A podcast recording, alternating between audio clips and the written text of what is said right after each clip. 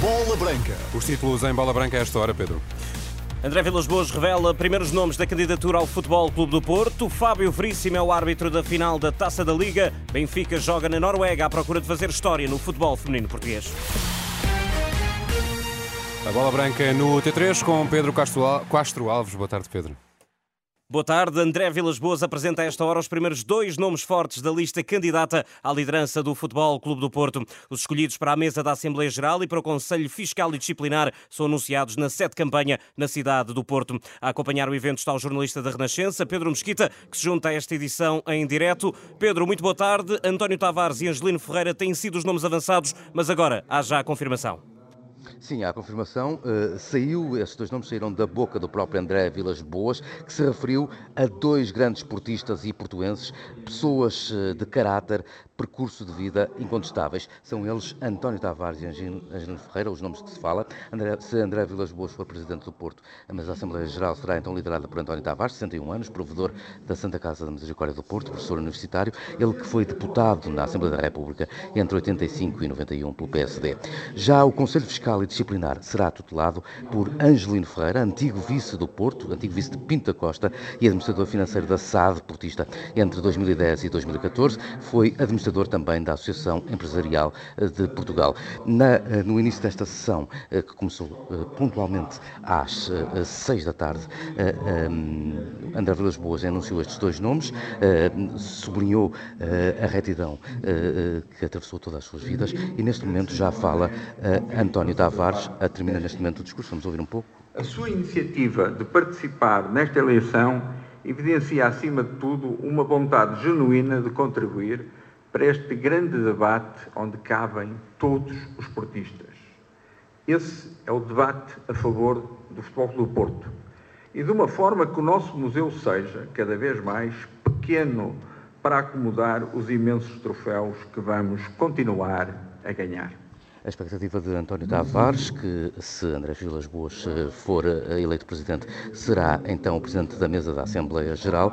Eh, a expectativa de que o Museu de Futebol do Porto continue a encher-se de taças. Ele a recordar aqui que era portista, entrou para o Porto, tornou-se sócio do Porto em 1973, que estava no, no estádio quando o pavão caiu por terra, e a lembrar os êxitos do Futebol do Porto ao longo de toda a sua vida. Jornalista Pedro Mesquita, em direto da sete campanha de André Vilas Boas, onde António Tavares e Angelino Ferreira são anunciados como os primeiros nomes que acompanham o antigo treinador à corrida às eleições do Futebol Clube do Porto. No campo, Stefano Eustáquio e Marco Gruitch juntam-se ao lote de indisponíveis dos Dragões. A dupla de médios dos Azuis e Brancos apresenta um quadro de síndrome gripal e não esteve às ordens de Sérgio Conceição no treino de hoje. Juntam-se assim a Marcano, Gonçalo Borges, também lesionados, Zaidu e Taremi no CAN, na lista na CAN e na Taça Asiática na lista de indisponíveis para a deslocação de domingo à casa do Farense. Fábio Veríssimo é o árbitro da final da Taça da Liga. O juiz da Associação de Futebol de Leiria foi escolhido para dirigir o Sporting de Braga Estoril, em Leiria, a partir das 7h45 de sábado. Luís Godinho, que dirigiu a Supertaça, será o VAR e terá a ajuda de dois assistentes de vídeo-árbitro. Precisamente na final da Taça da Liga, o surpreendente Estoril quer escrever uma página dourada na história do clube. Em declarações à Bola Branca, o presidente da SAD Canarinha, Alexandre Faria, dá o mote para o jogo decisivo? Temos, de facto, toda a legitimidade para acreditar que chegou o momento, de facto, de colocar o Estoril Praia uh, na história de, de, uma competição da Liga. O presidente da SAD do Estoril, Alexandre Faria, em uh, declarações à Renascença. O Benfica está a um passo de fazer história no futebol feminino nacional. A equipa encarnada defronta a esta hora o Rosengard, da Suécia, com 32 minutos, vai perdendo na deslocação por uma bola a zero. Em caso de vitória, ainda possível, falta mais de uma hora para o final do encontro. O Benfica torna-se na primeira equipa portuguesa a atingir os quartos de final da Liga dos Campeões. Ainda assim, não vence vencendo, terá de esperar pelo Eintracht Frankfurt, que hoje joga em casa do detentor do título, Barcelona, que não pode fazer um resultado melhor. Vamos atualizar o resultado do Rosengard Benfica nos próximos espaços informativos da Renascença. Mário Patrão está de volta a Portugal após conquistar o troféu de veteranos do Dakar. Terminou há minutos a conferência de imprensa do regresso do piloto na sede de um patrocinador em Lisboa, acompanhada pelo jornalista Rui Viegas. Mário Patrão regressa do Dakar com um sentimento agridoce, feliz pelo pelo triunfo no Troféu de Veteranos, mas preocupado pelo caminho que a modalidade está a seguir. A modalidade em Portugal sempre, sempre teve muito bem vista. Tivemos pilotos super, super bons uh, no todo terreno e continuamos a ter. Agora, claro que há uma, um, um desinvestimento uh, a nível geral do, do desporto motorizado, uh, a nível de Portugal, a nível europeu. É esse o seu lamento?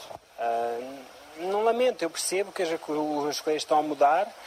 Agora, claro que se nós quisermos ambi ambicionar mais, temos, tem que haver mais uh, apoios para os pilotos terem condições para treinar, para trabalhar mais. Uh, e isso aí naturalmente vai, os resultados depois irão aparecer. Mário Patrão, piloto de 47 anos, sagrou-se vencedor do Troféu de Veteranos na 46ª edição do Rally Dakar, prova à qual espera regressar em 2025. O jornalista Rui Viegas na conferência de imprensa. No dia em que arranca o Mundial de Rallys, por cá, Arganil e Lausanne não têm dúvidas. O retorno do Rally de Portugal é avassalador. A prova vai decorrer entre 9 e 12 de maio de 2024. À Renascença, o vereador do desporto da Câmara de Lausanne, João Santos, assinala o impacto da prova no município. O retorno é bastante positivo e basta ver o que é a própria dinâmica gerada naqueles dias antes e em torno do Conselho. Temos registado uma adesão bastante bastante positiva à restauração, aos alojamentos. Já em Arganil, o Presidente da Câmara, Luís Paulo Costa, explica à Bola Branca que o impacto é importante na projeção mundial da região. Houve um ano que valorizamos a comunicação publicada e de televisão e de rádio nacional e internacionalmente e, de facto, o retorno a esse nível é avassalador. Lausanne e Arganil, duas autarquias em sintonia. Um trabalho do jornalista Carlos Calaveiras para ler em rr.pt. António Félix da Costa já está na Arábia Saudita à procura de um bom resultado depois do desaire na cidade do México. Amanhã e sábado correm-se a segunda e terceira provas de 2024 no Mundial de Fórmula E e o português quer vingar a desistência na primeira corrida do ano. Estamos aqui em Riad, onde já fomos muito felizes, alguns pódios, vitórias. Uh, o carro funciona bem aqui, por isso tem que ser uma, uma vingança forte este fim de semana. Temos duas corridas, uma sexta e uma sábado fazer um bom fim de semana, porque depois temos um intervalo grande, o mês de fevereiro não há corrida, então é importante aqui termos um bom fim de semana.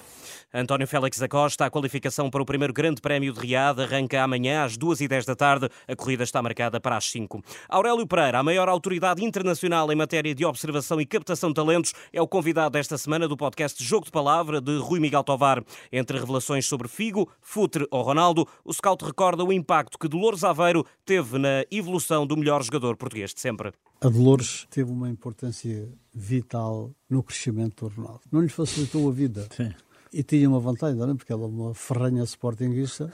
E então, ajudar, eu tinha muito contacto. Aurélio Pereira, o convidado esta semana do podcast Jogo de Palavra de Rui Miguel Tovar, já disponível em todas as plataformas. É tudo, boa tarde, até amanhã.